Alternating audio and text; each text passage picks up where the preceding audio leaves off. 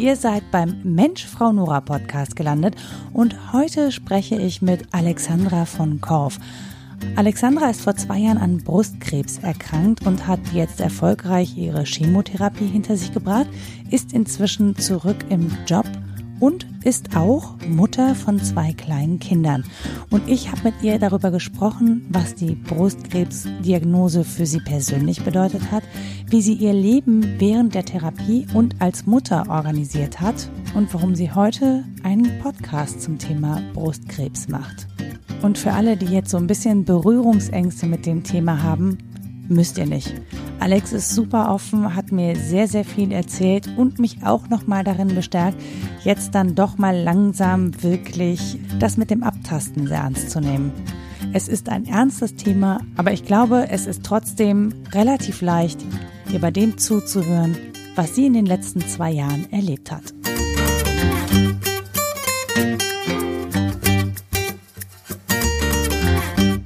Hallo und herzlich willkommen zu Mensch, Frau Nora. Ich habe heute wieder einen ganz besonderen Gast. Alexandra von Korf ist da und Alexandra ist auch Podcasterin. Sie macht den Podcast Zwei Frauen, zwei Brüste. Hallo Alexandra. Hallo Nora. Sag mal, äh, wie kommt es zu diesem Podcast? Ich glaube, jetzt haben alle mitgerechnet und überlegt. Äh, Rechne zwei, drei, vier, ich weiß. Aber genau das war auch die Intention. Ähm, der also erstmal muss ich, glaube ich, ein bisschen ausholen. Ich bin ähm, 2017 an Brustkrebs erkrankt. Mhm. Und habe in dieser Krankheit angefangen zu bloggen, habe ein bisschen die Leute informiert, was ist Brustkrebs, was mache ich gerade durch, wie geht's mir dabei.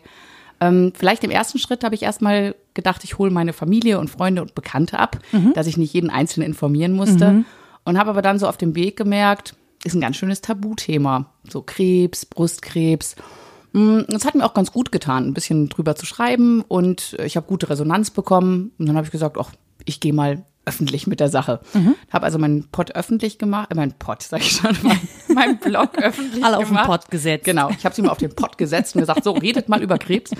Nein, also ich habe meinen äh, Blog öffentlich gemacht und ähm, habe dann gesagt, okay, ich nehme euch einfach mit. Ich, ich rede über Krebs. Ich möchte, dass das Tabu in den gebrochen wird. Ich möchte auch, und das ist so mit so einem Hauptbeweggrund. Du lernst ja sehr viele Leute kennen auf, mhm. auf deiner Reise und leider gehen die viele Geschichten halt auch leider nicht gut aus. Ne? Mhm. Und es sind teilweise sehr, sehr junge Frauen, die mittlerweile nicht mehr leben, mhm. weil ihre Krebsreise mit einer Fehldiagnose angefangen hat. Okay. Und mir ist es ganz wichtig, ähm, wenn ich über dieses Krebs, über dieses Krebs oder Brustkrebsthema rede, dass die Leute auch merken, das trifft nicht nur die anderen, mhm. das kann halt auch mich treffen. Mhm. Ich hätte, also im, zum Zeitpunkt der Diagnose dachte ich, ich bin die Einzige.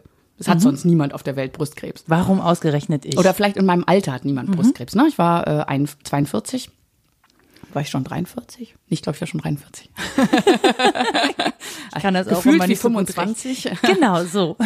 Ja, und, ähm, und dann habe ich halt äh, gemerkt, dass es äh, sehr viel Unwissenheit gibt zu dem Thema, dass es ganz oft die Sprüche gibt, ach, Brustkrebs, Sie sind doch viel zu jung dafür, das kann das gar nicht sein. Mhm. Der Knubbel ist nur eine Zyste, gehen Sie mal nach Hause. Mhm. Und die Frauen kommen dann sechs Monate später wieder und haben Metastasen im Körper.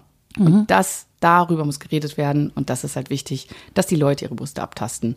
Und jetzt komme ich auch zum Podcast, also ähm, irgendwann ist es natürlich so, dass du sagst, okay, jetzt ist der, ich bin jetzt durch, ich habe wieder angefangen zu arbeiten, Klar, ich schreibe auch noch ab und zu in meinem Blog. Es ist ein bisschen so ähm, Tagebuchartig, mhm. was in meinem Leben passiert.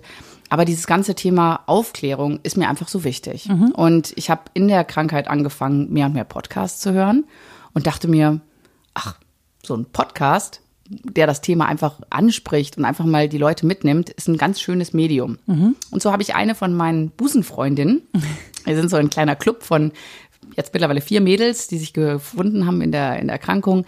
Da habe ich eine von denen angesprochen und habe gesagt, du, hör mal zu, ich habe da ein Konzept geschrieben über einen Brustkrebs-Podcast. Wie ordentlich, du, du, hast ein Konzept geschrieben. Ja, aber ja, so ein Seiter, zwei, ja, zwei immerhin, Seiter. immerhin. ja, nee, ich wollte es auch, ich wollte halt äh, das, äh, die Technik von einer Firma machen lassen, mhm. äh, weil ganz ehrlich, das schaffe ich einfach nicht. Ne? Und ähm, ja, und die war so, ja, ich bin sofort dabei. Ach cool. Ja, und dann äh, hatten wir erst, weil wir die Busenfreundin-Gruppe sind, den Namen Busenfreundin, der Podcast, ganz toll gefunden. Den gibt's aber leider schon. Schöne Grüße an die Mitpodcasterin Ja, genau. Schöne Stelle. Grüße an der Stelle. Schö- Schöner Name auch. Also haben wir uns überlegt, äh, wir nennen uns zwei Frauen, zwei Brüste. Und damit äh, ist, Ist dann erklärt, also es ist nicht so, dass jeder eine Brust hat, äh, sondern ich bin die mit zwei Brüsten und Paula hat leider keine Brüste mehr. Aber äh, in der gesamten Gruppe sind wir eigentlich vier Frauen und vier Brüste. Okay, ich meine, das ist ja dann irgendwie ausgeglichen, ne? Genau. Ist für jeden eine zumindest noch da irgendwie so rein im Mittelwert. Du hast ganz eingangs gesagt, dass du hast festgestellt, das ist ein Tabu. Jetzt ich Vielleicht ist es bei mir so, weil ich immer so wenig Tabus habe über Dinge, über die ich sprechen mag. Ne? Die, manche natürlich nicht öffentlich, aber ansonsten halte ich mich für jemanden, der über alles gerne sprechen möchte und auch Fragen hat zu allem. Woran hast du das denn festgestellt, dass das für andere Leute tabu ist? Was waren denn dann die Reaktionen oder wie hat, wie ist dir das begegnet?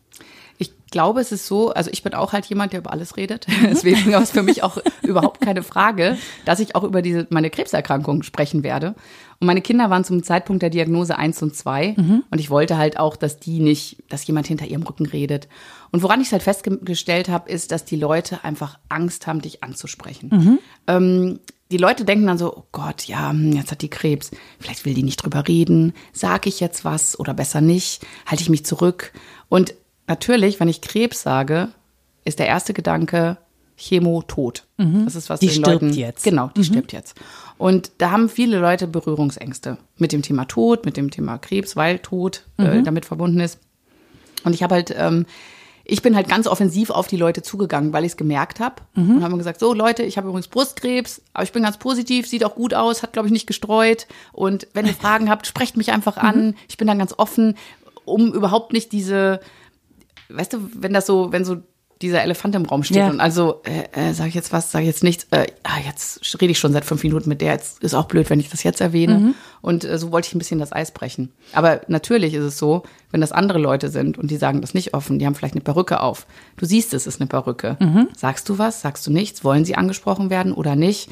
Willst du überhaupt über dieses Thema reden? Weil im dem Moment, wo du drüber sprichst, ist es so nah und es könnte ja dann auch dich treffen. Absolut. Und wenn ich nichts davon weiß und ich mache die Augen zu, ne, dann passiert es auch nur den anderen Leuten und es ist gar nicht in meiner Nähe. Ich kannte niemanden, der Brustkrebs, niemanden, außer meine Oma. Echt nicht? Brustkrebs, nee. Ach, Also und ein paar, ne, so eine Miriam Pilau oder so. Okay, also das, ja, ja. Ähm, also ein paar berühmte Leute mit Brustkrebs oder dass ich Angelina Jolie die Brüste habe abnehmen lassen. Also das, natürlich bekomme ich das mit, aber von allen meinen Freundinnen in meinem Alter kenne ich niemanden. Und es ist auch bei niemandem sonst passiert. Äh, In, in, also ich kenne tatsächlich, ich muss jetzt äh, wirklich überlegen, ich weiß auch nicht, ob es mir alle gesagt hätten oder haben. Ich Ja, kenne das tatsächlich weißt du natürlich eine. auch nicht, ne? Genau, das weiß man halt auch nicht, ähm, ob sie dann drüber sprechen, ob sie drüber sprechen wollen.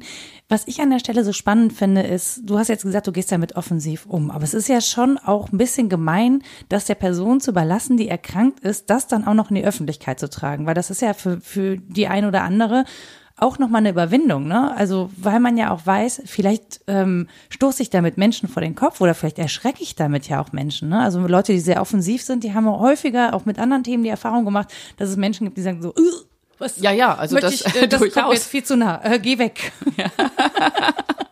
Ja, also ich denk- denke auch, ich meine, das ist jedem selber überlassen. Ne? Ich bin einfach so ein Typ, ich rede viel und ich rede über alles. Und so habe ich das halt auch mit der Krankheit gemacht. Und vielleicht rede ich ja für die Leute mit, die nicht so gern drüber reden. Weil das ist ja auch okay. Ich sage, es, ich, es gibt eine äh, Bekannte, die ist fast zeitgleich erkrankt. Ähm, und die hat sich einfach eingesperrt, die wollte niemanden sehen, die wollte mit niemandem reden und wollte es lieber mit sich selber ausmachen. Ist auch vollkommen okay. Und ich, ich schreis halt heraus für alle die, die nicht gern drüber reden. Aber ja, ich weiß, was du meinst, natürlich. Ähm, es ist schwierig. Wie war das denn äh, mit deiner Arbeit? Also du hast ja zu dem Zeitpunkt, bist du, glaube ich, gerade wieder eingestiegen in, in den Job nach deinem Sollte, zweiten Kind? sollte gerade wieder. Also okay. ich hatte zwei Wochen später äh, meinen offiziellen Arbeitsbeginn wieder. Das heißt, ich bin dann gar nicht wieder eingestiegen. Mhm. Okay. Also ich bin direkt krank eingestiegen. Okay, und äh, hast du denn dann erstmal noch, du hast dann gar nicht gearbeitet, ne? Du Genau. wirst dich sofort in die Krebstherapie. Ja. Und das ist dann auch notwendig. Also du kannst dann nicht so irgendwie noch so stundenweise. Du, das kommt total drauf an. Okay. Also bei mir ist es natürlich jetzt, also zum einen hatte ich einen sehr aggressiven Krebs. Mhm. Ich habe eine Woche nach der Diagnose die erste OP gehabt, eine Woche später direkt die Chemo angefangen. Also da war jetzt Okay, nicht dann- groß dann- Mhm. Zeit. Und ich habe natürlich die zwei Kinder, musste eine Haushaltshilfe organisieren, dass überhaupt dieser Alltag läuft. Wenn ich aber ganz normal arbeite, ich habe keine Kinder und mir geht's gut bei der Therapie und das tut mir auch gut zu arbeiten, wieso dann nicht? Ne? Es ist natürlich so, man muss immer damit rechnen, dass es vielleicht am nächsten Tag dann nicht so gut läuft. Ja. Also vielleicht sollte man nicht so 100 Prozent arbeiten und jeden Tag die Riesenverantwortung haben. Aber ich glaube, das muss jeder für sich selber entscheiden, was einem gut tut. Ich brauchte auch kein soziales Umfeld, weil es ist natürlich so, dass ich durch die Kinder ähm, habe ich, ich habe einen Rhythmus in meinem Alltag. Ich musste jeden Morgen um spätestens 7 Uhr aufstehen, ähm, damit einfach das Leben bei uns zu Hause weitergeht. Und ja, wenn ich natürlich alleine lebe und dann nur noch die Krankheit habe und dann vielleicht auch ein bisschen vereinsame zu Hause, vielleicht ist das dann überhaupt keine schlechte Idee, zu sagen, wenn man nur mal für zwei Stündchen zur Arbeit geht oder so, dass man ein bisschen unter Menschen kommt. Ist das was, was dir begegnet ist? Also du hast ja jetzt auch Kontakt mit sehr, sehr vielen anderen Krebspatientinnen gehabt. Das äh, ist ja zwangsläufig so, ne? Man ist Mhm. in Therapien begegnet man sich, äh, in, in Warteräumen begegnet man sich. Man recher- recherchiert sehr viel, ne? Man sucht, glaube ich, auch ganz aktiv andere Total, Betroffene, total. weil man nicht weiß, wie man das jemandem erklären soll, der eben nicht erkrankt ist. Das verbindet, also es verbindet so, ich denke mal so, weißt du, wenn du andere Freundinnen hast, ne, wenn ich irgendein Problem habe, dann spreche ich mit ein paar Freundinnen drüber.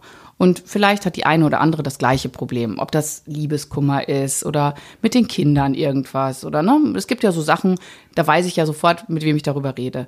Aber wenn ich in der Krebstherapie stecke, da kannte ich niemanden, der jetzt in der gleichen Situation war und der das vielleicht auch so nachvollziehen kann, wie es mir gerade geht. Und das ist unheimlich schön, sich dann zu verbinden mit Menschen, die genau das gleiche sagen, ja, ich habe auch diese Hitzewallung, geht's dir da auch so? Oder man tauscht sich aus, was einem hilft. Und ähm, für mich war ein ganz großer Augenöffner äh, waren die sozialen Netzwerke. Also sie- so sehr sie verflucht werden, es war meine Selbsthilfegruppe, weil ich, ähm, klar, durch den Blog haben mich viele Leute auch angeschrieben, aber das war jetzt nicht so, dass man diesen regen Austausch hätte. Und irgendwann habe ich dann auf Instagram angefangen zu posten. Das kannte Als ich vorher Kick gar nicht so. Chick. Als Kick Cancer Chick, genau. Und dann sagte eine Freundin, du, da sind ja auch mehrere Leute noch unterwegs. Also ich habe da einfach nur reingepostet. Ich habe gar nicht geguckt, was auf Instagram ist. Und dann habe ich angefangen, so, ich glaube, ja, das war dann ein paar, paar Wochen später, dass ich dann auch mal ein bisschen schaue. Und da eröffnete sich plötzlich eine ganze Welt voller Krebskranke, alle in meinem Alter, alle mit Kindern.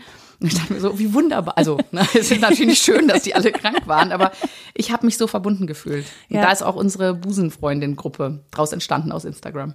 Und das finde ich halt auch so, so spannend. Also ich meine, ich glaube, dass was wichtig ist, dass man auch Menschen hat, ähm, mit denen man sich im Zweifel auch mal wortlos versteht, die einfach schon so, die einem das ansehen, die das nachvollziehen können, denen man nicht erst erklären muss, was gerade los ist, sondern die einfach sagen, ey, same hier, brauchst Ja, du ja. überhaupt nicht, du brauchst gar nicht viele Worte machen, ich weiß genau, wie du dich fühlst. Das bildet ja auch eine Basis, ne? Also irgendwie, ähm, oder dass man sich vielleicht, auch wenn man nicht immer in, der gleichen Phase ist, dass man sozusagen von der anderen Seite sagen kann, hey, das geht weiter, ich bin hier, ich bin da schon angekommen, das schaffst du auch und Ja. so, mh, sich so ein bisschen Motivation zu sprechen. Ja, wir haben uns wirklich teilweise gegenseitig getragen durch die ganzen Therapien. Und das ist, ähm, ich kann das, also ich, ich, ich spüre da so eine Verbundenheit und so eine Liebe, das äh, kann ich in Worte gar nicht fassen. Und das heißt, es heißt jetzt nicht, dass ich meine Freundin im sagen, echten Leben, ne, das ist jetzt auch blöd, aber äh, die halt ähm, nicht erkrankt sind, dass ich die nicht weniger mag, aber es ist einfach eine ganz andere Ebene. Genau, weil die wissen halt einfach, worum Mhm. es geht. Ne? Ähm, wie ist denn das für dich, wenn jemand, der nicht erkrankt ist, sagen würde, du schaffst das, das ist überhaupt kein Problem und komm, wir machen jetzt den nächsten Schritt und so, wir sind alle da. Ähm, kann man die dann ernst nehmen? Oder ist das Also, schwieriger?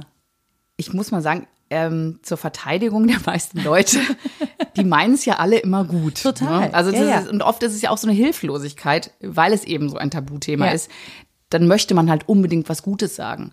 Und jetzt kommt aber dazu, dass man durch diese ganzen Medikamente, man wird sehr dünnhäutig auch. Mhm. Und da wird jedes Wort auf die Goldwaage gelegt. Also ich war da wirklich auch wahrscheinlich ein bisschen unfair in der Zeit Mhm. solchen Menschen gegenüber. Aber wenn mir noch einer hingekommen ist und gesagt, weißt du was, es wird alles gut. Ich so, ey, woher weißt du das? Ja, also, weißt du eigentlich, wie viele von den Mädels hier sterben? Woher weißt du, dass es gut wird? Mhm. Ja, und ähm, ja, ich, ich kann es verstehen, dass man da immer was Positives sagen will, weil man dadurch ja vielleicht sich selber auch in so einem ja, in so einem, ja, es wird schon gut. Äh, Es wollen ja alle wissen dran glauben. Möchte. Es will Ja. jeder dran glauben. Und ich bin auch wirklich, ich bin echt ein positiver Mensch. Und ich habe immer, ich weiß noch, wenn andere Freunde von mir an Krebs. Ich habe einen Freund verloren an Lungenkrebs. Und da habe ich auch gesagt, der ist so positiv. Ich weiß, der wird das schaffen, weil ich das halt auch glauben wollte. Und mhm. auch als sie mir erzählt haben, nein, er ist voll mit Metastasen, aber er war so positiv. Und mhm. ich gesagt, ja, der wird das denen allen zeigen. Ja, und der hat es halt leider nicht geschafft. Und ähm, ich, also wenn dann Leute sagen, ja, mit deiner positiven Einstellung, da, das, da hat der Krebs gar keine Chance, dann denke ich mir immer, gut, ich will deine heile Welt nicht kaputt machen, aber ich kenne zu viele Leute, die sehr, sehr positiv waren und trotzdem tot sind, weil eben die Krankheit nicht nach irgendwelchen Regeln spielt. Und mhm. du kannst noch so positiv sein. Das hilft dir auf jeden Fall, diese ganzen Therapien durchzustehen. Und positiv sein hilft natürlich, aber zum einen macht positiv sein Krebs nicht weg. Nein. Und zum anderen, wenn du auch kein positiver Mensch bist, wirst du auch durch eine Krebserkrankung nicht plötzlich positiv. Das stelle ich mir in der Tat extrem schwierig vor. ich war bislang nicht positiv, aber meine Krebserkrankung ja, genau. hat mich zu einer, keine Ahnung, zu einem Strahlemenschen gemacht. Du, aber man, bei manchen Leuten passiert das schon. Also ich, ich würde sagen bei mir auch, dass man halt, ähm, wenn man einmal mit seiner Endlichkeit so konfrontiert mhm. wird, dass man einfach das Leben mehr schätzt. Ja. Dass du einfach sagst, okay, meine Zeit ist mir wichtig, ich möchte jetzt schöne Sachen machen, ich erfreue mich an den Sonne und den Blättern und, und all solchen Sachen, meinen Kindern natürlich vor allem. Und das ist schon, dass man, glaube ich, dass sich da schon ein Schalter umlegt bei vielen Leuten, weil man einfach sagt, okay, das Leben ist nicht selbstverständlich und äh, ich genieße das jetzt mit allen Poren. Du hast mir gerade eben, äh, als du reingekommen bist, gleich äh, ganz viel Informationsmaterial gegeben und ähm, hast auch über Abtasten gesprochen und gesagt, dass du da gerne eine Broschüre zu machen möchtest. Ich gebe das jetzt zu, ich bin auch wirklich nicht äh, gut darin, mich abzutasten, so weil ich dann immer denke, so, naja, das werde ich schon merken, wenn da was ist. Ja, da brauche ich jetzt nicht rumfummeln, das merke ich beim An- und Ausziehen oder was auch immer. Wenn es drückt, dann ist da halt irgendwas. Ähm, jetzt muss man dazu sagen, ich habe auch nicht so wahnsinnig viel Brust, dass ich das jetzt irgendwie, dass ich Hatte viel ich Masse zu untersuchen ja. hätte oder so. Das müsste man relativ, also theoretisch finde ich immer relativ schnell feststellen. Aber du kannst jetzt mit diesem Irrglauben aufräumen. Ja. Also ich muss mich direkt als erstes mal outen. Mhm. Äh, vor meiner Brustkrebsdiagnose habe ich mich nie abgetastet. Mhm. Also ich dachte halt auch, ja, wieso, ich bin noch einmal im Jahr beim Arzt, ne, weil über 30, da wirst du ja dann abgetastet. Aber ganz ehrlich, das ist so ein Irrglaube. Also man, man wiegt sich in so einem Sicherheitsgefühl, mhm. weil man geht ja einmal im Jahr zum Abtasten. Ähm, mein Knoten ist innerhalb von Tagen gewachsen. Okay. Und äh, hätte ich gewartet, und ich war gerade noch im Mai, ich war beim Abtasten gewesen, das erste Mal nach der ganzen Stillzeit. Also ich war gerade so, ich war noch am Stillen, aber es war so zum Ende hin und da sagte sie, ja, jetzt wollen wir mal wieder abtasten. Ähm, und da war nichts. Das war Mai. Und mhm. Ende August hatte ich dann den Knoten in der Brust. Der war so groß wie eine Kastanie und mhm. hart wie ein das Stein. Ist, das ist schon richtig groß. Und ich habe es zufällig getastet unter der Dusche. Also ich habe mich einfach eingeseift und dachte so, was war das denn? Ne? Mhm. Also wie ein Stein unter der Haut. War das bei dir so eine Achselnähe? Ja, genau. Also okay. es ist so, du, ich habe so gerade die unter der Achsel so eingeseift und nimm die Hand so zurück und denk mhm. so, äh, was ist das denn? Es ist Glück gewesen, weil ich hatte das Glück, dass es da außen saß. Ne, das kann mhm. ja auch äh, weiter in der Brust sein. Und deswegen ist das Abtasten so wichtig. Mhm. Dass man zum einen seine Brust ein bisschen kennt. Mhm. Es gibt auch Leute, also ich gehöre zum Glück nicht dazu. Bei mir ist es nicht, dass die ganze Brust voller Knoten und Zysten und so ist. Mhm. Das gibt es natürlich auch, wo sich jede Delle wie eine, ein Knoten anfühlt. Mhm. Aber die Sache ist die, auch wenn man so eine Brust hat, wenn man sie regelmäßig einmal im Monat abtastet, und ich sage Normalerweise sagt man, das soll man das, glaube ich, immer direkt nach der, nach der, der Regelblutung machen. Mhm. Aber am besten kann man sich merken, und wenn man so, also ich habe zum Beispiel jetzt eigentlich überhaupt keinen Zyklus mehr. Ich hatte jetzt einmal nach der Krebstherapie ein bisschen einen Zyklus. Also mache ich das immer am ersten des Monats. Mhm. Weil auch ich bin nicht sicher davor. Mhm. Bei mir kann auch was, was wiederkommen, oder mit so sehr hoher Wahrscheinlichkeit sogar.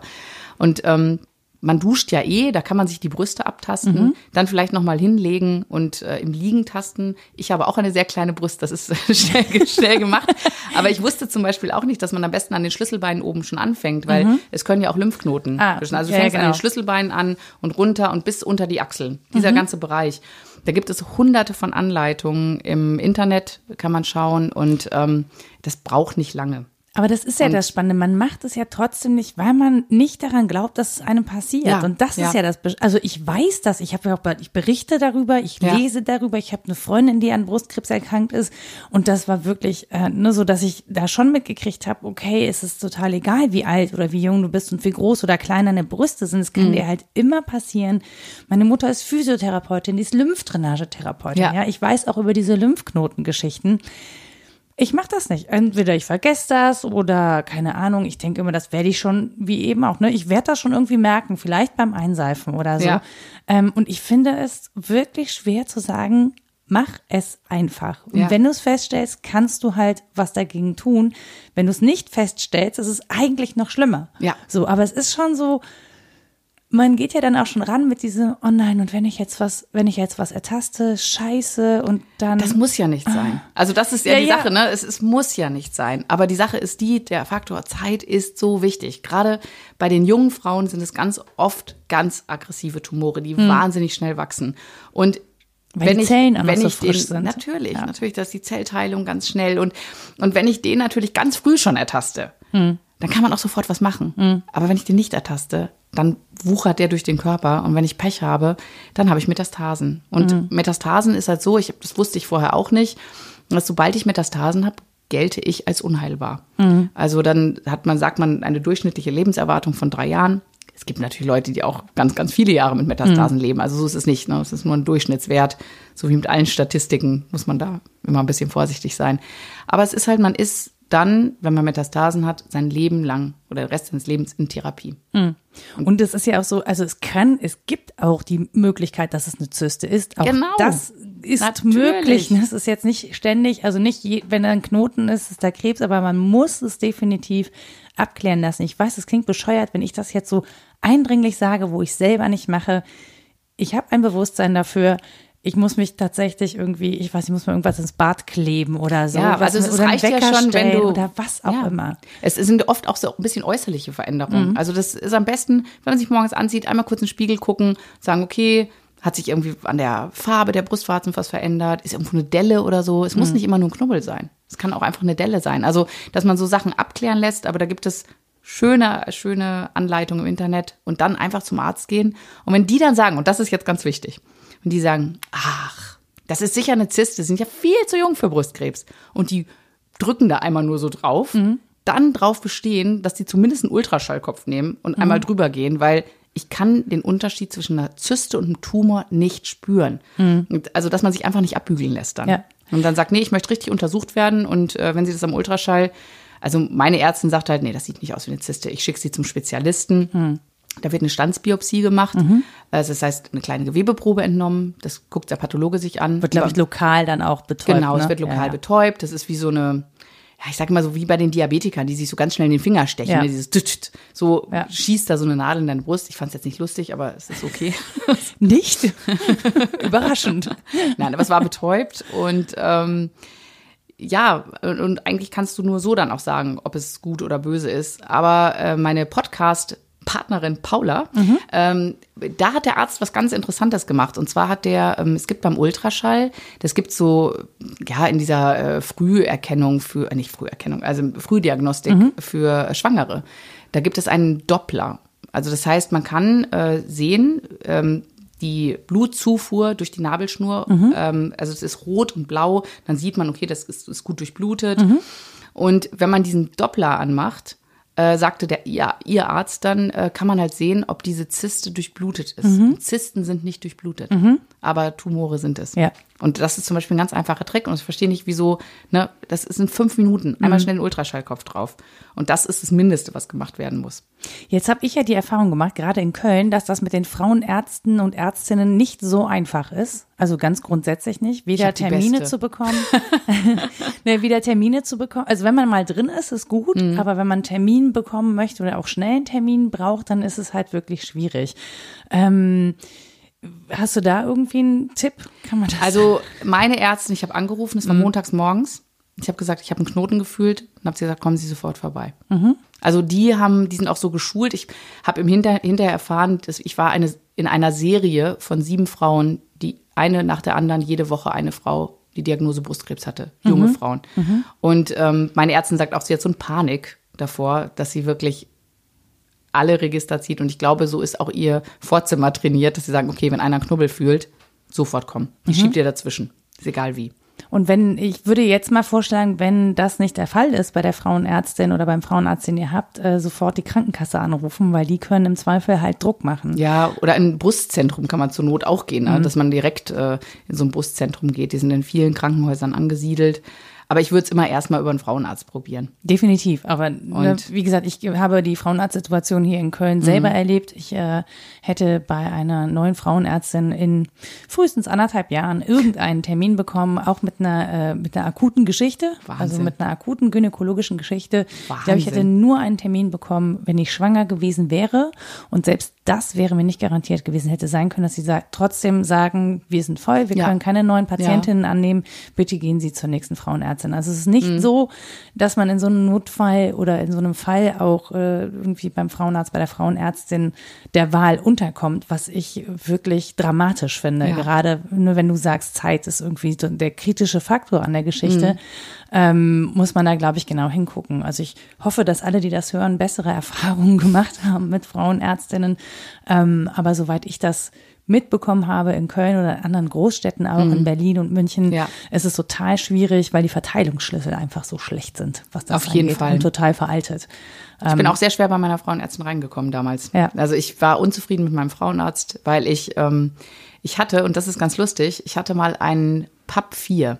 Das ist dieser Abstrich, der gemacht wird und irgendwie, da gibt's eins bis fünf und fünf ist Krebs und vier ist halt die Vorstufe und kann halt ganz schnell Krebs sein.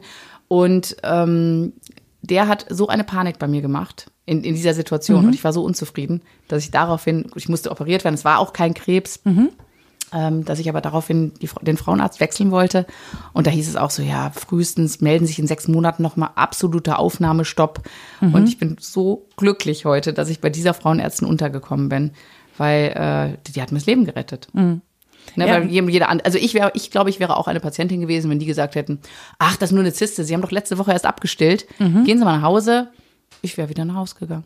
Ja, wahrscheinlich ist das so, Mhm. ne, dass man dann auch irgendwie, man lässt sich auch gerne, man ist ja froh, wenn es nur eine Zyste ist. Genau. Ne? Wer holt sich denn da nochmal die Extradiagnose, nee, es ist doch Krebs. Also Ja.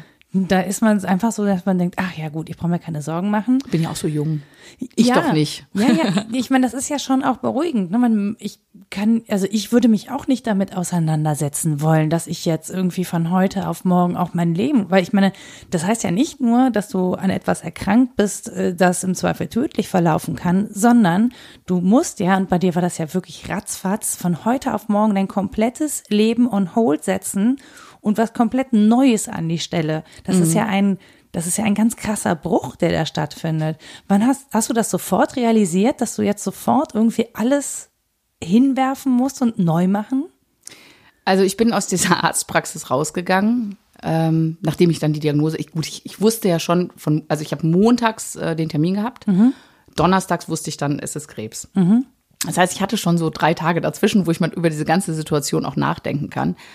Wie hast du denn darüber nachgedacht? Die waren fürchterlich. Also du hast dir dann auch das ich mir- Schlimmste vorgestellt. Mhm. Da habe ich mir das Schlimmste wirklich ausgemalt, weil ich ja zu dem Zeitpunkt nicht wusste, ist vielleicht mein ganzer Körper voll Krebs. Mhm. Ähm, also da auch jedes Mal, wenn ich mir die Kinder angeguckt habe, ich musste immer nur heulen, weil Nein, ja. es war da muss ich schon mal dran denken. ja, toll. nee, also das war ganz, ganz, ganz schlimm. Und dann war aber das Gute, dass ich halt mit dem Zeitpunkt der Diagnose wusste, oder ich wusste es nicht genau, aber wusste, wahrscheinlich ist es nur in der Brust, wahrscheinlich hat es sich auch nicht verbreitet. Das werden wir eine Woche später zur Operation feststellen, ob das so ist. Und so bin ich dann auch reingegangen, habe gesagt, okay, jetzt weiß ich, womit ich es zu tun habe. Also es ist, ich bin nicht von Kopf bis Fuß voll Krebs. Ähm, und weil du hörst ja auch immer so, so Geschichten, ne? Und so, ja, dann war sie beim Arzt, dann haben sie operiert, aufgeschnitten und die war voll mit Krebs, da haben sie direkt wieder zugemacht oder sowas. Ja, ne? ja, ja, ja, Das, ja. Also das, diese ganzen Horrorbilder, die gingen mir da durch den Kopf. Und mit der Diagnose war ich aber dann wirklich so, so, jetzt gehen wir das an. Sieht gut aus, ist nicht, äh, hat wahrscheinlich nicht gestreut. Und dann habe ich äh, meine engsten, ja, also meine beste Freundin habe ich angerufen, meinen Bruder, den Papa meiner Kinder. Und habe gesagt, so, Brustkrebs, ja, hm, ist doof, aber ja, jetzt gehen wir mal das an. Und der nächste Anruf war direkt zur Krankenkasse. Da habe ich gesagt, ah nee, das war, nee, das war gar nicht, das war den Montag. Ich habe den Montag die Krankschreibung dann bekommen, weil ich war in der Elternzeit. War noch schön beim Yoga-Wochenende. Hat mir auch sehr gut getan.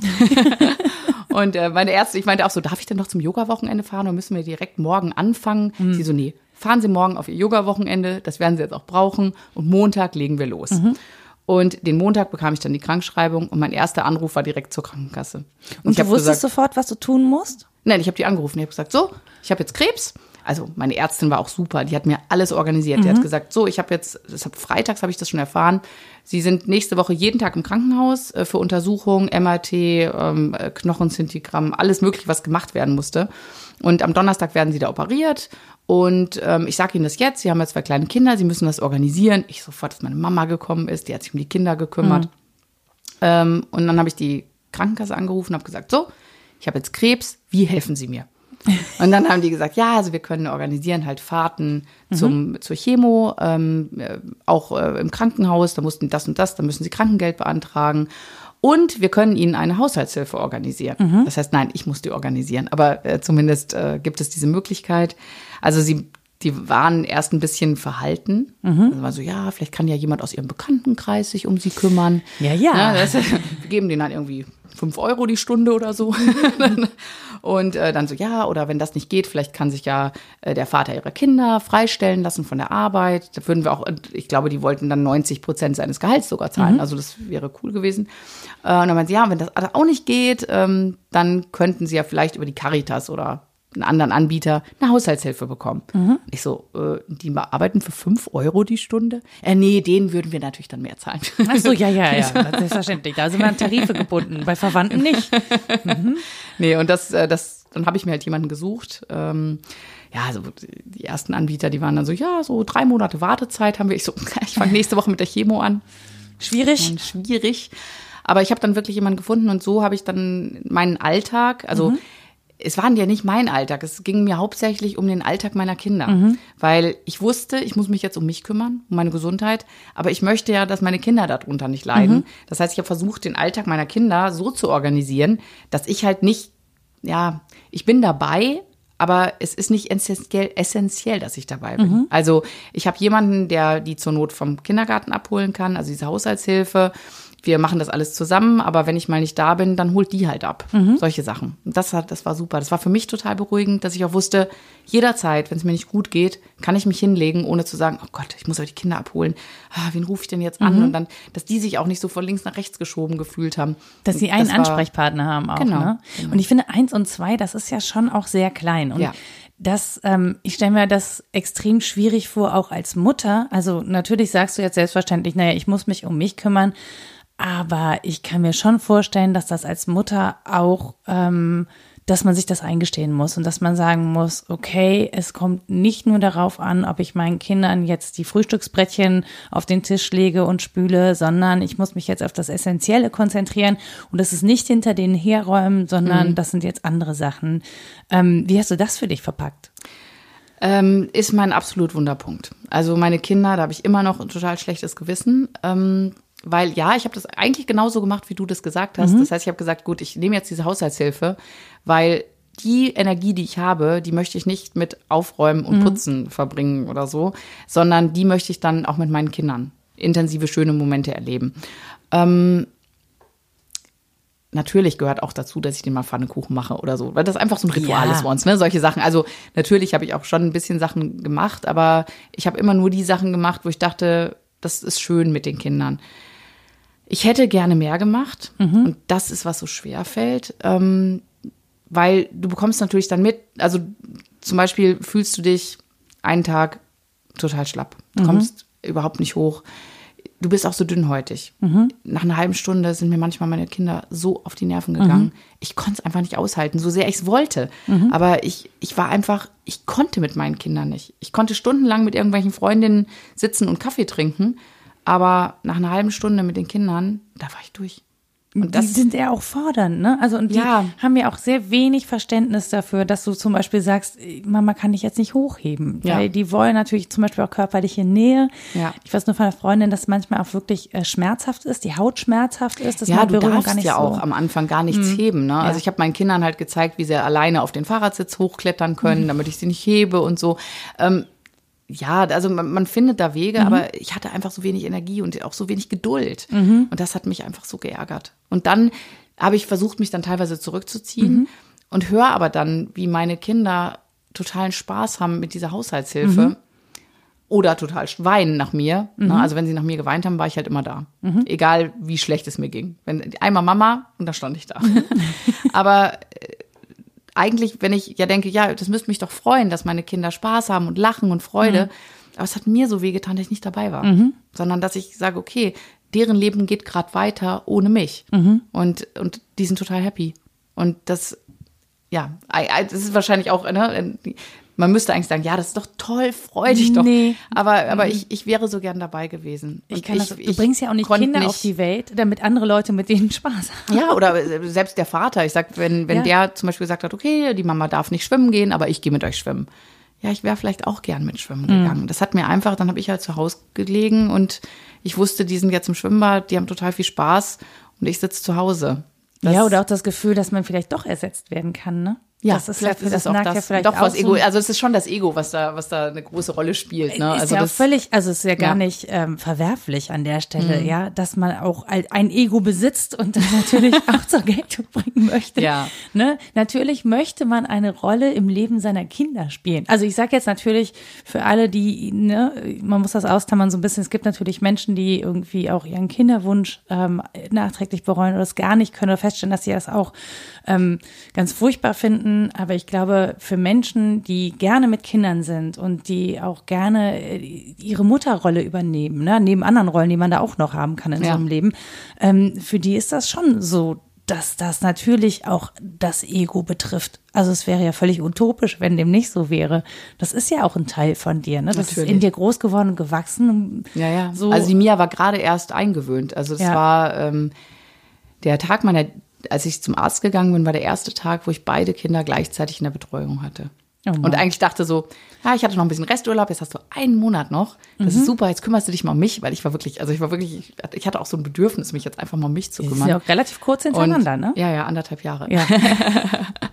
Und da habe ich gesagt, so, und jetzt äh, einen Monat noch für mich. Und ähm, ja, dann war das, ja, ich hatte sehr viel Zeit für mich auch Ja. in dieser Zeit, aber so, ähm, ja, das, ja, das ist, ja auch nicht alles schlecht, ne, was jetzt mit dem Krebs gekommen ist. Es Nee. sind sehr viele tolle Sachen auch passiert dadurch. Und ja, ich habe auch mehr zu mir gefunden und ich äh, melde auch meine Ansprüche jetzt ein bisschen mehr an als vorher. Aber ich hätte auf das alles locker verzichten können. Das hätte ich vielleicht auch so meinen Weg gefunden. Nicht Das- den Krebsbedarf. Das glaube ich tatsächlich auch, dass man äh, das nicht unbedingt äh, mit so einer Erfahrung verknüpfen muss. Ähm, und auch dieses, äh, ja, jede Krise macht einen stärker, aber eine Krise ist zunächst mal eine Krise und etwas, das extrem viel Kraft kostet. Und nicht alle gehen auch gestärkt aus so einer Krise raus, ne? weil, es, weil es eben so viel Kraft kostet. Ähm, jetzt hast du einen positiven Umgang für dich damit gefunden und auch mit dem Podcast. Wie sind denn so die Rückmeldungen? Auch wie haben denn deine ähm, äh, Verwandten und Bekannten auf deinen Blog reagiert? Also waren die alle so, dass sie sagten, Mensch, das ist ja toll, dass du das machst? Oder waren einige so, dass sie gedacht haben, naja, aber machst du dich damit nicht angreifbar oder bist du nicht total verletzbar, wenn du das alles so öffentlich machst? Und was, wenn deine Kinder das mal irgendwann lesen, gibt's da Bedenken? Also ich habe es ja auch geschrieben, damit meine Kinder es vielleicht irgendwann mal lesen können. ähm, aber ich, es kann natürlich sein, dass es die Bedenken gab, aber ich glaube, es hat sich keiner getraut, mir das zu sagen. So die, die arme Krebskranke, wenn es ihr hilft, lasse mal. Ne? Das wollen wir jetzt nicht auch noch kaputt machen. Ähm, deswegen, also es ist keiner auf mich zugekommen und hat mir das gesagt. Ähm, vielleicht haben sie sich ein paar gedacht. Hast du dir so Gedanken gemacht dazu, ob das, ähm, ob das einen Impact hat auf dich? Also nicht nur, nicht Nee. nur dieses sich mitteilen wollen. Ähm, Also ich hätte zum Beispiel, früher hätte ich gesagt, "Hm, da muss ich aber vorsichtig sein, was ich schreibe, auch ähm, karrieretechnisch und später. Es war mir egal. Es war mir wirklich, ich habe einfach, einfach meine Prioritäten einmal neu sortiert und ähm, ja, und das war mir einfach das Wichtigste in dem Moment. Was und ja auch eine sehr gesunde Entscheidung es ist. ist ne? auch, ja, aber es ist auch weiter so. Also ich stehe da auch weiter dazu, dass ich sage, ja, das ist, ähm, ich finde viel äh, wertschöpfender oder vielleicht, es, es, hat, es hat so viel mehr ähm, was Sinnhaftes, Mhm. äh, über Krebs zu sprechen, als alle anderen Jobs, die ich in meinem Leben gemacht habe. Aber ist es jetzt mittlerweile für dich schon ein Job, über Krebs zu sprechen? Hast du das so als Beruf oder Also ich kriege kein? Geld dafür, wenn, Ja. du, wenn du so Job definierst. Was es aber ist eine, aber eine Berufung ist es auf jeden ja. Fall. Was aber tatsächlich ja auch schön wäre, ne? Also ich meine, das ist ja Natürlich. gesundheitliche und gesellschaftliche Aufklärung, die du betreibst. Ne? Ja. Das macht man natürlich in dem Moment aus persönlicher Betroffenheit, aber es ist ja trotzdem eine wertvolle Arbeit Ja, und vielleicht ja, auch äh, etwas, das anderen Frauen oder auch Männern, es gibt ja auch Männer, die an Brustkrebs Ja, erkranken. hatte ich eine in der Reha. Ja, Mhm. ne, also Jungs, ne, falls ihr das hören solltet, auch ihr seid nicht safe, es passiert selten, ne, tatsächlich, aber es passiert auch bei Männern. Ja. Ähm, und das ist ja schon so, dass das im Zweifel dafür sorgt, dass die eine oder der andere dann doch mal früher zum Arzt geht. Ja. Also es ist ja schon ähm, eine Leistung an die Gesellschaft. Deswegen finde ich ja immer, es sollte auch honoriert werden, wenn man darüber bloggt oder podcastet oder was auch immer. Ich finde das gar nicht so selbstverständlich, dass man dann sagt, naja, das mache ich ja jetzt so als, als Hobby nebenbei oder als Berufung und ähm, ich stelle das jetzt alles hier so zur Verfügung. Also es ist natürlich also- toll, dass es frei zugänglich ist. Also jeder, der das gern sponsoren möchte an der Stelle, kann sich gerne bei mir melden.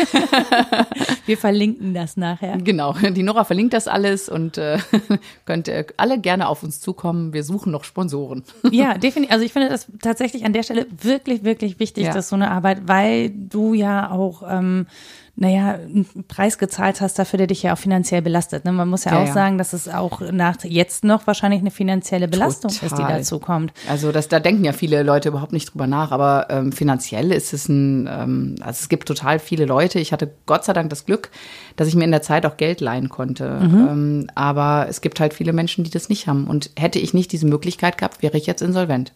Ja. Und ich hatte gute Ersparnisse. Die sind jetzt alle weg. Das ist tatsächlich auch ähm, ne, an alle, die hier selbstständig sind. Hm. Äh, Rücklagen bilden ist extrem wichtig. Was wir finden, Finanzen vielleicht alles so ein Pain in the ass und Steuererklärung Ja. und alles, was damit zu tun hat. Ähm, aber Rücklagen bilden ist schon extrem wichtig und ich kann auch erst ruhig schlafen, seit ich weiß, ich habe mir irgendein bisschen was auf die Seite gelegt und bin entsprechend abgesichert. Was sind denn Kosten, die so auf dich zugekommen sind, von denen du vorher nicht ähm, gedacht hast, dass da, äh, dass das so ein so viel ist auch? Also zum einen ist es ja so, dass äh, ich das Glück hatte, dass ich einen Anspruch auf Krankengeld hatte. Aber Krankengeld sind, glaube ich, ähm, sind 60 Prozent des Gehalts. Ich weiß es schon gar nicht mehr auswendig. Aber es ist auf jeden Fall nicht das gleiche wie dein Gehalt. Bei mir wurde das berechnet, weil ich in der Elternzeit war, ähm, hätte ich sogar überhaupt, glaube ich, keinen Anspruch auf äh, Krankengeld gehabt. Also es ist ein paar Me- Menschen auch so gegangen. Ich hatte das Glück, dass ich ja gerade wieder in den Job sozusagen dann eingestiegen bin und durch die Lohnfortzahlung wurde dann auch das Krankengeld gezahlt. Zum Glück. Also sonst weiß ich nicht, wie ich das gemacht hätte. Ähm, es, du hast Medikamente, du hast ja immer einen Eigenanteil an Medikamenten. Das muss gezahlt werden. Ähm, du willst dir vielleicht auch mal eine Freude machen. Also das, leider Gottes hatte ich immer so einen Belohnungsdrang nach jeder Chemo. Auf ich bin Fall. shoppen gegangen. Ich habe Ja. meinen ganzen Kleiderschrank neu, mich definiert und neu gefunden, aber es hat mir unheimlich gut getan. Ich bin nach Abschluss aller Chemos bin ich nach Bali geflogen für zwei Wochen zu Yoga und Meditation, weil ich da immer schon mal hin wollte. Und ich habe gesagt, ja, und da habe ich so ein bisschen, habe ich immer gedacht, und wenn es dir gut geht nach den Chemos, dann fliegst du nach Bali und da wirst du Yoga machen und meditieren von morgens bis abends und deinen Körper und deine Seele ein bisschen reinigen von der ganzen Sache. Und weil ich auch von den Kindern, also ich meine, ne, mit eins und zwei, einer von beiden war nachts immer mal wach. Also ich habe in Ja. dieser Zeit keine Nacht durchgeschlafen. Nein, und schläfst auch nicht. Egal, ob ich bei der Chemo war oder nicht, ne, wenn der Nacht, Mama, ja, klar, wie ein Streichholz stehe ich, stehe ich da neben dem Bett. Das geht sogar mir so, wenn Und- ich da schlafe. Ja. Und nach fünf Monaten, ich konnte nicht mehr. Ich konnte nicht mehr. Ich war so fertig. Und da habe ich gesagt, das mache ich ganz alleine. Ohne Kinder. Und meine Ärztin war super. Die hat gesagt, ja, wir machen, also wir haben vier Wochen Zeit zwischen letzter Chemo und der Operation. Und ich lege ihre Termine so, dass sie ein Fenster haben von zwei Wochen, wo sie wegfahren können. Da habe ich gesagt, juhu. ja, und das kostet natürlich auch Geld. Ja. Ähm, die, die gute Sache ist, wenn du diese ganzen Eigenanteile zahlst, dass du dich ähm, befreien lassen kannst von der Krankenkasse, wenn du über einen gewissen Betrag kommst. Das sind äh, zwei Prozent von deinem Bruttogehalt. Und ich glaube, es sind ein Prozent, wenn man chronisch krank ist. Was Brutto oder Netto? Ich weiß es schon gar nicht mehr. Äh, ich glaube, Bruttogehalt. Also müsste man mal nachlesen. Äh, es ist, wenn du chronisch krank bist, ist es ein Prozent und das bin ich ja.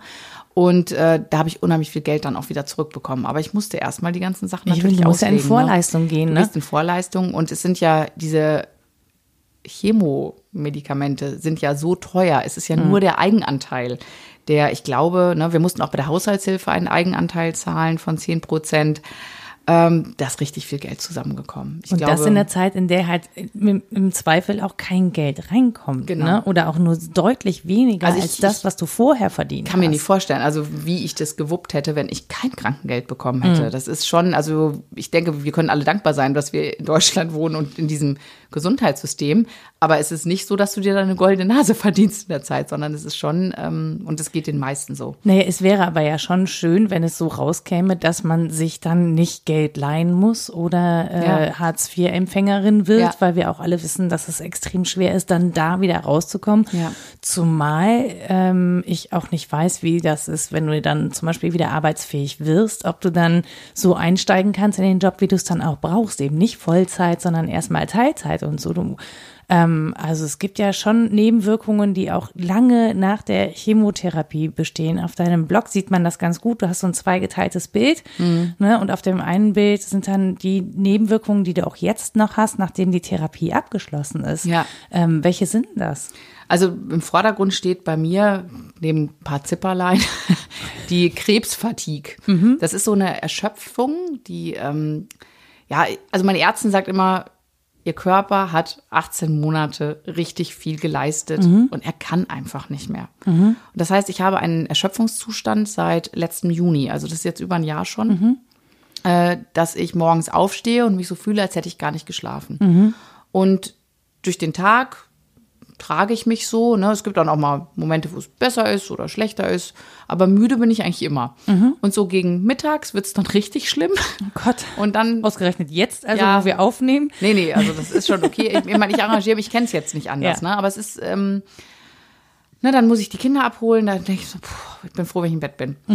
Ähm, ich kenne das aber jetzt seit einem Jahr. Und ich weiß, okay, schleppst dich da durch, schlafen hilft leider auch nicht. Und bei manchen Leuten, also ich bin jetzt im Dezember, bin ich ein Jahr mit der Chemo fertig. Und meine Ärzte sagen halt, gib dir ein Jahr Zeit. Und bei vielen wird es dann auch halt auch besser danach.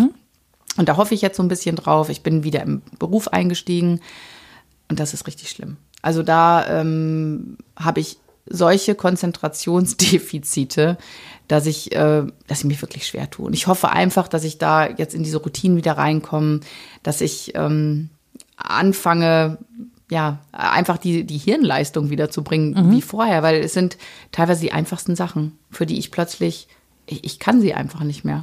Wo, wo ich denke, okay, ich hoffe, es normalisiert sich. Aber das, weil du eben den Wiedereinstieg bei der Arbeit erwähnt hast, ähm, man hat halt ähm, eine Wiedereingliederungsphase. Mir wurden damals von der Reha sechs Wochen vorgeschlagen, weil mehr durften die nicht vorschlagen. Sie sagten aber, sie brauchen wahrscheinlich mehr. Äh, sprechen Sie dann mit Ihrer Ärztin, die wird dann das anpassen. Wir dürfen das von hier an nicht. Ich habe mit meiner Ärztin gesprochen, die meinte auch, ja, wir passen das auf jeden Fall an. Das Problem war aber, ich bekam kein Geld zu dieser Zeit. Also ich hätte eigentlich äh, von der Rentenkasse Geld bekommen müssen für diese Zeit der Wiedereingliederung. Das ist bei mir auch ein Spezialfall. Normalerweise ist es das Krankengeld, aber Krankengeld wird nur 18 Monate gezahlt und ich war über die 18 Monate und normalerweise kriegst du dann Arbeitslosen-Eins-Geld oder musst es beantragen. Und ich war in so einem Mittelding, dass ich äh, das Geld, was während der Reha gezahlt wird, dass mir das dann auch weitergezahlt würde. Ich habe das bis heute noch nicht gesehen, das Oh Geld. Gott. Das heißt, ich habe nach sechs Wochen gesagt, okay, ich bin zwar nicht fit, aber es ist eh jetzt bei mir in der Firma viel im Umbruch. Ähm, ich versuche es einfach und, und guck, ob ich wieder reinkomme und äh, habe gesagt, ich muss leider wieder arbeiten. Und, Und das wie, wie, gehen Zeit. Die, ja, wie gehen die in deiner Firma damit um? Wissen alle Bescheid? Ja. Und sind die so, dass sie sagen, hey komm, kein Problem, wir nehmen das mit und so, Hauptsache, dir geht's gut? Also äh, ich war sehr positiv überrascht, dass ich ähm, auch sehr viel Zeit hatte, da noch ein bisschen reinzufinden. Es ist jetzt, ist es gerade, geht's gerade richtig ab. Also jetzt wird aber auch erwartet, dass ich jetzt mal wieder fit bin, weil natürlich klar am Anfang hast du so einen Welpenschutz, Schutz, aber irgendwann musst du halt auch deine Frau stehen da. Und äh, ich habe halt einen Job, der sehr vielschichtig ist und äh, das macht auch Spaß, also viele Sachen.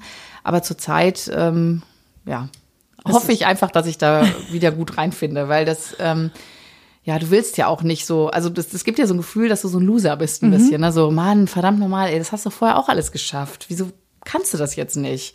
Und das ist unheimlich frustrierend. Und ich hoffe einfach auf Besserung. Und äh, ist es, aber das ist bei dir dann halt nicht so, also du möchtest schon auch wieder zurück in diesen Leistungsmodus kommen. Das ist nicht so, dass du da jetzt irgendwie ähm, mit dir mehr Nachsicht gelernt hättest. Doch, ich habe auf jeden Fall mehr Nachsicht gelernt. Natürlich. Nein, also ich finde auch Achtsamkeit spielt eine ganz, ganz große Rolle jetzt in meinem Leben. Und ich hätte zum Beispiel in meinem alten Ich, hätte ich gesagt, komm, jetzt machst du ein paar Nachtschichten, du hängst dich da rein, Oh Gott, du ja. klotzt rein und das wird schon und ich kann es auch gar nicht. Und ich sag halt, okay, ich kann halt nur in der Zeit, wo ich da bin, kann ich versuchen, das, das so gut wie möglich alles zu machen und mich reinzufinden und hoffen, dass ich da so einen Weg finde, der für mich funktioniert. Und wenn nicht, dann muss ich halt nach einer Alternative schauen. Also ähm, es gibt natürlich, weil du eben sagtest, wie, wie leistungsfähig ist man, äh, da tut der Austausch auch gut mit, anderen Erkrankten. Es gibt Menschen, die nie wieder zurückfinden. Also ich habe eine zum Beispiel, die Evelyn, ähm, die hat wegen ihrer Krebsfatigue ist die in Rente dann geschickt worden, weil sie einfach nicht mehr arbeiten konnte. Sie hat erst ihren Job gewechselt, hat was anderes probiert, das ging auch nicht. Und hat aber dann gesagt, äh, was ich aber gut machen kann, ist schreiben. Weil schreiben kann ich ja dann, wenn es mir gut geht. Ja. Und wenn es mir nicht gut geht, dann schreibe ich halt nicht. Und die hat, glaube ich, jetzt ihren siebten Bestseller-Roman schon irgendwie veröffentlicht. Das ist ja auch schön, ne, wenn man sowas, Ja. sowas Positives aus, äh, aus so einer Situation rauszieht. Ne, oder im Zweifel halt auch wirklich gezwungen ist, sich auf das zu konzentrieren, weil, ne, also ich kenne sehr viele Frauen, die auf sehr vielen Hochzeiten tanzen und sich dann irgendwie dazwischen zerreißen und wenn du dann gezwungen bist, dich auf das eine zu konzentrieren, was du wirklich gut kannst, dann noch. Ja, du konntest die anderen Sachen vorher natürlich auch alle total super. Ähm, aber dann kann es ja manchmal sogar hilfreich sein, die Energien zu konzentrieren auf eben ein Projekt. Das heißt nicht, dass das soll jetzt nicht klingen wie so ein Heilsversprechen und ein Rezept oder so. Ne? Natürlich ist es trotzdem schmerzhaft zu wissen, dass man all die anderen Hochzeiten nicht mehr besuchen kann. Ja. Das ist nur so, dann kann man wenigstens das noch daraus ziehen. Ja, so ein aber, bisschen. ja, ja, ja, also ich weiß genau, wo du darauf hinaus möchtest, aber äh, wenn ich es so betrachten würde, dürfte ich einfach nur noch meinen Job machen. Mhm. Und dann dürfte ich meine Kinder am besten nicht betreuen, weil den Job, den brauche ich, weil davon lebe ich. Absolut. Und das ist leider Gottes, mein Herz Mhm. hängt jetzt wirklich mehr in der Brustkrebsaufklärung bei meinen Kindern und bei mir selber.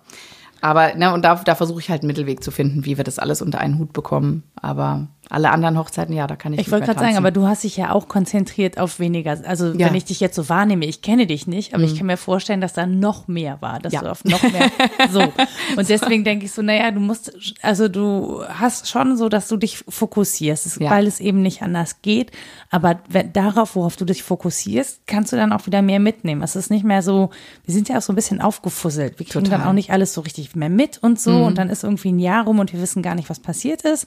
Ähm, und auch so schmerzhaft wie das ist, dann irgendwie Sachen absagen zu müssen. Aber wir sind ja nur eine Person. Ja. Das gilt ja auch für Menschen, die nicht an Krebs erkrankt sind, aber für die gilt es halt eben noch mal mehr. Nein zu sagen. Das ist Mhm. eine ganz, ganz wichtige Lektion, die ich in dieser Zeit gelernt habe. Und es ist, ja, ich war wirklich, ich war vorher, wenn einer sagt springen, dann sage ich wie hoch. Mhm. Und äh, ich habe wirklich gelernt, also ich setze es nicht konsequent durch, da ist auf jeden Fall noch, da, ist, da kann ich mich noch verbessern, aber Nein zu sagen ist so wichtig und einfach auf sich selber zu hören und zu sagen, nee, jetzt kann ich nicht mehr und dann geht's auch einfach nicht. Und es ist mir egal, ob die das jetzt erwarten von mir oder nicht.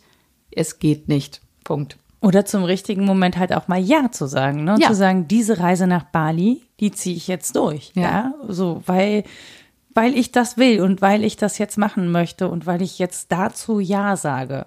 Ja, und es ist natürlich auch so ein bisschen, ist natürlich dieses Gefühl, was habe ich denn noch zu verlieren? Also das, das natürlich in dieser Erkrankung denkst du auch so, ja, was bringen mir denn Ersparnisse? Was weiß ich, wie das Ja, ja. Ganze ausgeht? Ich fahre nach Bali. Ne, also Ist ja auch, also ich finde, das ist ja durchaus auch eine Form von Pragmatismus, die da mitspielt. natürlich. Ja? Und wenn es danach weitergeht, umso besser, aber dann hat man das wenigstens nicht verpasst. Es ist vielleicht So. ein bisschen mehr im Hier und Jetzt leben. Ja. Und ähm, ich, ich war auch wirklich so, dass ich gesagt habe, so, und jetzt möchte ich gerne noch mal eine Freundin, mit der ich lange nicht telefoniert habe, das ist mir jetzt wichtig, die rufe ich mal an, obwohl ich so viel nicht telefonieren konnte, bis heute nicht während der Krankheit, aber zumindest äh, per WhatsApp oder Sprachnachrichten, äh, dass man, dass man sich austauscht. Und da habe ich auch gedacht, nee, oder jemand, dem ich noch mal was sagen wollte oder was mich ärgert, das sage ich dann jetzt auch. Und äh, ja, also ich bin, ich bin äh, oft noch offener heraus, als ich es vorher war. Ich glaube, ich nerve manche Leute auch damit, aber ganz ehrlich, dann müssen sie sich Sind jemand ja anders deren. Nerven. Nerven sie dich umgekehrt wenigstens nicht. Das ist jetzt gemein, ne? Aber ich, Ähm, Doch. Ja? Auf jeden Fall. Ähm, man hat so ein bisschen, ich bin bei manchen Sachen intoleranter geworden. Mhm. Also wenn, ähm, ja, wenn Leute so rumjammern zum Beispiel. Mhm. Das konnte ich vorher schon nicht gut aushalten und jetzt denke ich mir so, boah, echt, das, nee, danke. Habe ich keine Zeit für, für dieses Jammer, Gejammere. Muss man ja auch nicht, ne? Nee. Also man kann Eben. ja auch ab ablehnen, wenn, also es gibt Menschen, die können das sehr gut, die mhm. können sich sehr gut mit Sorgen und Nöten anderer befassen. Es gibt Menschen, die können das nicht so gut oder haben noch keinen Bock drauf. Mhm. Und auch zu wissen, dass das legitim ist, dass man da keinen Bock drauf hat. So, und auch andere Menschen müssen lernen, dass sie das eben nicht bei allen lassen können oder ja. auch nicht jeder irgendwie Lust darauf hat, sich damit zu beschäftigen. Also was ich, was ich, was ich gut fand, waren normale Probleme meiner Mitmenschen um mich mhm. herum. Was das gebe ich vielleicht noch so mit so als kleinen Tipp, ne? Wenn, wenn du eine Freundin hast oder einen Freund, der Krebs hat mhm. und du denkst, oh, nee, mit meinen Sorgen möchte ich die jetzt nicht belasten, das ist ja viel schlimmer, was die hat. Mhm. Das ist auch nicht gut. Also als, also ich habe mich in der Situation total gefreut, wenn mir jemand erzählt hat, dass er Liebeskummer hat oder was bei der Arbeit gerade nicht läuft oder sonst irgendwas, weil ich einfach gemerkt habe, okay, die haben auch Problemchen. Und mhm. wenn aber die Leute dann auf dich zukommen und sagen, ja, ich habe total Ärger bei der Arbeit, aber ich will dich jetzt gar nicht belasten, Dein, deine Situation ist ja viel schlimmer, dann sag ich so, nee, bitte, bitte gib bitte mir normale Probleme, mich. bitte belaste mich, ja. ähm, was ich aber nicht haben kann, ist die Menschen, bei denen alles schlecht ist. Mhm. Ne? Also ich meine, meine Freunde, die sagen mir dann auch schöne Sachen, die sie erlebt haben. Ja. Ne? Und ähm, wenn aber jemand sagt, ach, und hier, ich habe das Zipperlein und irgendwie, ach ja, der Rücken tut so weh und ach, du weißt ja, und es ist ja auch so schwierig alles und ach, und äh, äh, so eine Grundlamoyanz. Ja, so, so, so eine Grund, also wo eigentlich alles immer schlecht ist. Nee. Aber teil, also ich glaube, dass das, das Ding ist halt teilhaben lassen am normalen Leben, am, am Alltag anderer Leute ja. irgendwie, ne, dass man nicht das Gefühl hat, man ist so ausgesondert nee, und so in Watte gepackt, sondern schon noch Teil sein und dass man irgendwie aus, ja, zum Austausch ja. hinzugezogen wird oder auch mal gebraucht ja. wird für einen Rat, ja. ja. Ich bin ja nicht weniger Mensch, nur weil ich einen Krebs habe. Also ich gehöre ja trotzdem oder ich möchte gerne noch einfach ganz normal zur Gesellschaft dazugehören. Mhm. Ich bin auch mit zum Elternabend gegangen und habe mich hingesetzt und klar, ich habe dann gesagt, nee, also Elternbeirat, äh, nein, danke, habe ich gerade nicht die Energie dafür, aber äh, aber ich möchte ich möchte teilhaben, ich möchte auch Sachen mitbestimmen. Ich mhm. möchte auch, wenn ich kann, ähm, bei Schwarz am Spielplatz mit dabei sein oder so. Das äh, möchte ich alles mitnehmen und einfach mich dann auch normal fühlen dabei. Hast du während deiner Zeit, also ich weiß, es gibt ja so psychoonkologische Praxen und mhm. so, hast du während deiner Zeit dann auch psychologische Betreuung gehabt, in Immer Anspruch noch. genommen? Immer noch. Ja. Also ich, ich gehe sehr unregelmäßig dahin, weil ich es einfach ähm, im Beruf nicht schaffe. Ähm, aber ich, das hat nach ein paar Monaten angefangen. Also komischerweise. Also es ist so, Du bist im Krankenhaus, mhm. dann besucht dich eine Psychoonkologin, also eine Psychologin, die speziell sich um Krebspatienten kümmert. Und die sagt, ja, äh, wir können ja gerne mal sprechen vor ihrer ersten Chemo. Wie gesagt, gut, gerne. Und dann hast du, ich glaube, den Anspruch auf fünfmal darfst du zu dieser Frau gehen. Und nach fünfmal habe ich dann gesagt, ja, und, und jetzt? Also, mhm. weil ich stehe ja mitten in der Therapie und ähm, da dachte ich, wäre es so, dass man automatisch dann eine Psychologin an der Seite auch hat, weil das ist ja nun viel, was man verarbeiten muss. Ne? Auf man, jeden Fall. Man konfrontiert sich mit seiner Endlichkeit, äh, Verletzlichkeit, äh, das ganze Leben, alles. Ne? Nee, da musstest du erstmal sowas beantragen. Da mhm. ich gesagt, das kann doch wohl nicht sein. Also da finde ich das unheimlich noch Verbesserungsbedarf, mhm. weil ich finde es so, so wichtig. Auch wenn ich glaube, ich hatte einen ganz guten Umgang mit der ganzen Krankheit, mhm. aber über alles, ich würde gerne über alles reden. Es sind ja Situationen, die sich im Alltag dadurch ergeben. Mhm. Und ich fand das sehr wichtig und ich finde es immer noch sehr wichtig. Und ähm, ja, habe dann halt irgendwie ein paar Monate gebraucht. Ich glaube, ich habe drei Monate warten müssen, vorher so Anträge stellen. Mhm. Und dann, ich glaube, seit, äh, ja, wie lange bin ich denn jetzt? Seit einem halben Jahr oder so? Mhm. Ähm, bin ich, ja, also, nee, vielleicht seit einem Jahr bin ich jetzt bei dieser Psychoonkologin. Und äh, das tut mir auch richtig gut. Also, das, das, kann ich jedem auch wirklich nur, das ist nichts irgendwie, dass man ähm, schwach ist oder das sind ja viele Leute, die, äh, ich komme vom Land mhm. und da ist es ja oft so, was, die geht zur Psychologin, die hat sicher einen Dachschaden. So, mhm. Also das ist so ein bisschen die Denke bei vielen Leuten, aber es, es gehört ja fast schon zum guten Ton mittlerweile dazu, dass man auch mal mit jemandem spricht über äh, solche Sachen und ähm, gerade in der Krebserkrankung. Wenn nicht dann, wann denn sonst? Tatsächlich, also auch weil du gerade sagst, ne, wir reden ja sehr wenig über Sterblichkeit, über mhm. Endlichkeit, über Tod. Also für uns beide persönlich wird es wahrscheinlich nicht so sein, ne? Mhm. aber ich, ich erfahre das schon, dass wenig darüber gesprochen wird von Leuten und dass das dann irgendwie so plötzlich ins Leben tritt, dass dann da jemand stirbt und dass sie dann das erste Mal sozusagen damit ähm, konfrontiert sind, was mhm. das auch mit dem, also wir haben alle dann wir werden schon alle auch, wenn jemand anders stirbt, mit unserer eigenen Sterblichkeit konfrontiert. Ja. Aber das hat ja dann auch wieder jemanden anders getroffen. Dann können wir wieder weggehen. Und uns trifft das erst mit 85 und dann werden wir alle friedlich im Bett einschlafen. Das ist ja so die Grundvorstellung. Es passiert in den allermeisten Fällen genauso nicht. aber ähm, damit lässt sich halt ruhig leben. Ja. So, aber es lässt sich eigentlich auch ruhig damit leben, das öfter im Bewusstsein zu haben und sich damit zu konfrontieren. Das ist halt nur dann glaube ich, noch mal was anderes, wenn es so akut ist und du dazu dann zum Beispiel auch noch Familie hast. Ne? Ja, also, also es kann ja auch sein, dass man Eltern hat, die man pflegt, die man dann alleine lassen muss mhm. oder was auch immer. Also es, im Prinzip leben wir ja alle in irgendwelchen Bezügen zu anderen Personen.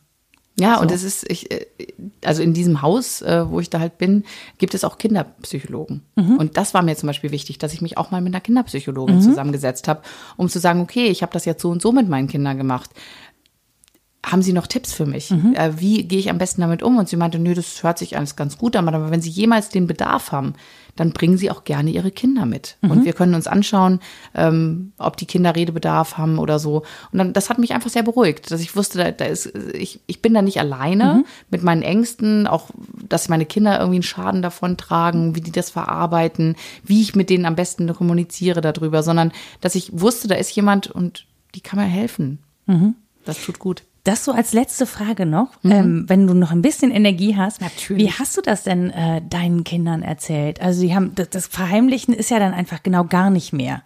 So. Also ich, ich, ich leider, also gut, das ist jetzt meine meine Meinung dazu. Mhm. Ich finde, du kannst es vor Kindern nicht verheimlichen, mhm. weil Kinder haben so feine Antennen, mhm. die wissen doch, dass da irgendwas nicht stimmt.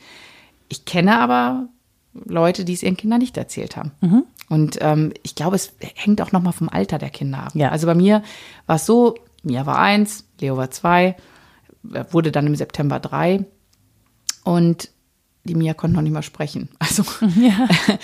Leo schon. Ähm, ich habe äh, den Tag nach meiner Operation sind, bin ich mit Leo nach München geflogen mhm. und habe da eine Kollegin getroffen und Freundin, äh, die hatte auch mit zwei kleinen Kindern Krebs. Äh, und die hat mir ein Buch geschenkt, das heißt, Wieso trägt Mama eine Mütze im Sommer? Mhm. Und das ist von, ich glaube, von der Krebshilfe ist das herausgebracht worden. Und das war Gold wert, dieses Buch. Also ich habe denen schon gesagt, ja, die Mama, die hat Krebs, das ist eine Krankheit in ihrer Brust. Mhm. Und ich müsste, muss jetzt öfter mal ins Krankenhaus gehen und zum Arzt und so. Ähm, und dann, also ich glaube, die haben sich das so vorgestellt, als hätte ich so ein Tier, also so ein mhm. Krebstier in mhm. meiner Brust. Und ein bisschen wird es in dem Buch auch so dargestellt und sehr kindgerecht auch erklärt. Also, mhm. weil ich habe dann auch gesagt, ja, ich werde jetzt dann auch die Haare verlieren von, den Medi von der Medizin und ähm, habe dann erstmal die Haare kurz schneiden lassen, dass der Übergang für die nicht so schlimm mhm. ist. Da durfte äh, der Leo auch mitrasieren. Und dann habe ich mir, als die ersten ausfielen, habe ich mir dann alle Haare, also eine Freundin hat mir alle Haare abrasiert. Da hatte ich beide Kinder dabei, mhm. damit ich nicht plötzlich vor denen stehe mit einer Glatze, sondern ja, ja. dass die halt sehen, ja, wir haben der Mama ja die Haare abrasiert. Deswegen hat die jetzt eine Glatze. Ich habe sie versucht, in alles immer mitzunehmen und einzubinden mhm. und ähm, habe halt auch überall dieses Thema vor ihnen angesprochen. Also, dass sie gar nicht dachten, da gibt es irgendwie ein Geheimnis oder so. Weil ich Was glaube, Kinder ja auch belasten kann. Ja, weil ich, also ich, ich glaube, die Fantasie der Kinder mhm. ähm, ist oft tausendmal schlimmer als die Wirklichkeit. Mhm. Also wenn, wenn sie merken, da ist irgendwas und die hat irgendwas und was ich nicht gesagt habe, ist, dass äh, Krebs, dass man von Krebs sterben kann, mhm. ähm, sondern ne, das ist einfach nur normale Krankheit. Ich habe das mit den ganzen Kindern auch im Kindergarten besprochen. Mhm. Also es hat sich der Leo hat es im Morgenkreis schon erzählt direkt und, und dann kam ich mit meiner Glatze da an und dann wollten sie alle mal anfassen mhm. und ich habe einfach versucht, dass es einfach so so das ist jetzt halt mal so, das gehört so dazu und das ja so ich bin jetzt keine Psychologin, aber mhm. ich denke immer, Dinge, die man anfassen kann, kann man auch leichter begreifen. Mhm. So, ne? Ja. Und ich glaube, Kindern kann das durchaus helfen, da ähm, ein Gefühl für zu kriegen. Und oft nehmen die das selbstverständlicher hin als wir Erwachsenen, ja. weil wir natürlich viel mehr Assoziationen dazu haben, eigene Erfahrungen, die fehlen denen ja. Also ja. denen fehlt ja auch dieses Bewusstsein, was ist, wenn jemand dann weg ist oder so. Das kennen die halt noch nicht, mhm. was ja auch gut ist. Dadurch haben die, glaube ich, oft weniger Berührungsängste ähm, als Erwachsene mit ja, dem Thema. Ja. Es, also ne, ist es nicht so, dass es heißt, das ist für Kinder total super und schön, ja, das finden die witzig, ist nicht ein reines Abenteuer.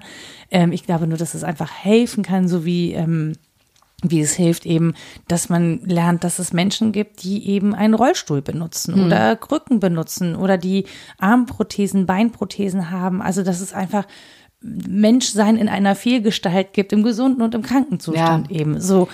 Und ähm, ich glaube, je selbstverständlicher das wird, desto normaler fällt es oder leichter fällt es Kindern damit umzugehen, dass es Varianten gibt von irgendwas.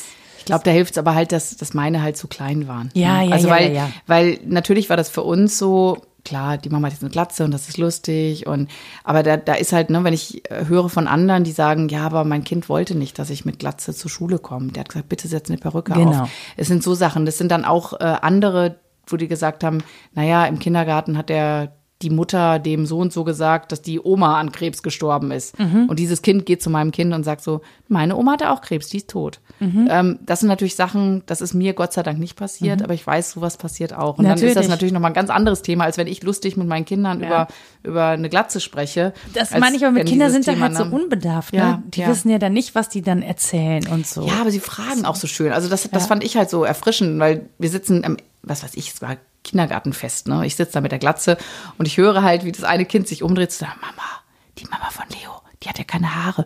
Und die Mutter dreht sich so schützend zu ihrem Kind und versucht so, ja, das- das- das nichts sagen oder so. Und dann bin ich direkt hin und habe gesagt, du, du hast doch gerade gesagt, ne, weswegen ich keine Haare habe. Ich wollte das mal kurz erklären. Und dann sagt die, ach ja, cool. Und dann, damit ist das gegessen. Aber Ja. das sind oft die Erwachsenen, die dann sagen so, nein, sprich die nicht an, guck da nicht hin, sag nix. Und die Kinder sind eher so, wieso hast du eine Glatze? Darf ich mal fühlen? Ja, ja, genau. Und Die dann, damit halt- ist das Eis gebrochen. Ja, und die schön. zeigen halt drauf, die wollen das halt wissen. Also, wenn sie es wissen wollen. Genau. Aber ne, du hast gesagt, klar, Alter spielt ja natürlich eine entscheidende Rolle. Ne? Je älter die werden, desto mehr wollen die auch Sachen mitbestimmen und lehnen auch Dinge ab. Ja. Ne? Und Veränderungen, es gibt dieses Alter, in dem alle Veränderungen nicht gut ist, wenn sie nicht Eltern selbst eh peinlich sind, ne? Genau, und nicht selbst herbeigeführt und so. Das ist natürlich, da gibt's wahrscheinlich auch unterschiedliche Herangehensweisen. Ja. Ne? Aber ähm, genau, grundsätzlich finde ich es find ich's ehrlich gesagt sehr äh, mutig auch oder auch sehr gut, dass die Kindergärtnerinnen das dann auch mitgemacht haben. Ne? Die waren die Ersten, die wussten, dass ich krank bin. Ja, ja, aber dass sie dann sagen, klar, machen wir mit den Kindern. Also ich weiß jetzt auch Mhm. nicht, wie die anderen Eltern darauf reagiert haben, ob denen das so angenehm war.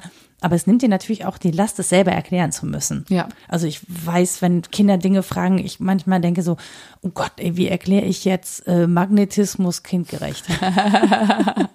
also so hochkomplexe Dinge Ja. für Dreijährige. Äh, Moment, die äh, Tante Nora muss die Worte mal äh, Zungenknoten und so. Also von daher super, dass du es dann auch gemacht hast Ja. und das auch ähm, zugelassen hast, ne? dass man dich drauf anspricht. Ich, ich, ich glaube, es ist wichtig, einfach zu wissen, dass man auch immer Hilfe bekommen kann, Mhm. weil man eben nicht genau weiß, wie man es am besten macht. Ne? Dass es eben Psychologen da gibt und Anlaufstellen, dass man sich einfach mit jemandem austauschen kann. Und ich, also ich, ich finde es halt schwierig. Das ganze Thema Kinder ist einfach Total. so, so schwierig.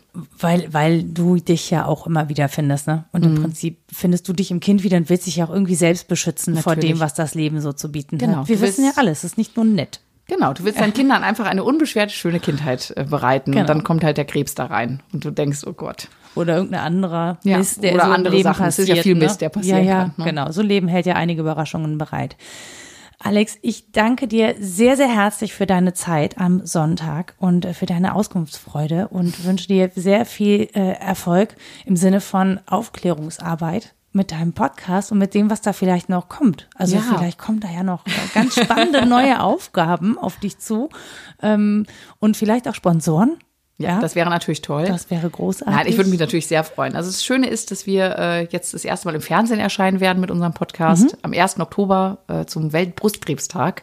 Da freue ich mich sehr darauf und mal gucken, was sich daraus entwickelt. Ich finde es auf jeden Fall toll, dass du mir die Plattform geboten hast, auch hier noch ein bisschen Sehr, sehr aufzuklären und äh, es hat sehr viel Spaß gemacht. Dann und dein Bananenkuchen ist super lecker, danke. Yay! Bananenkuchen for the win. Dann sag doch noch kurz, wo finden wir dich im Netz, wenn wir dich finden möchten? Also äh, ich bin als Kick Cancer Chick äh, als Blog unterwegs bei Instagram, den ganzen sozialen Netzwerken und zwei Frauen, zwei Brüste ähm, sind wir auch in den sozialen Netzwerken unterwegs oder überall, wo es Podcasts gibt. Genau, das war, glaube ich, Spotify, Dieser, iTunes, Deezer, iTunes, genau. ähm, also Podigy, wirklich auf wir sind, allen, ja, auf allen. Kanälen. Sehr, sehr schön. Vielen, vielen Dank. Ich wünsche dir noch einen fantastischen Sonntag und bis bald. Dankeschön. Tschüss. Tschüss. Das war Mensch, Frau Nora. Zu Gast Alexandra von Korf. Musik Anja Arnold.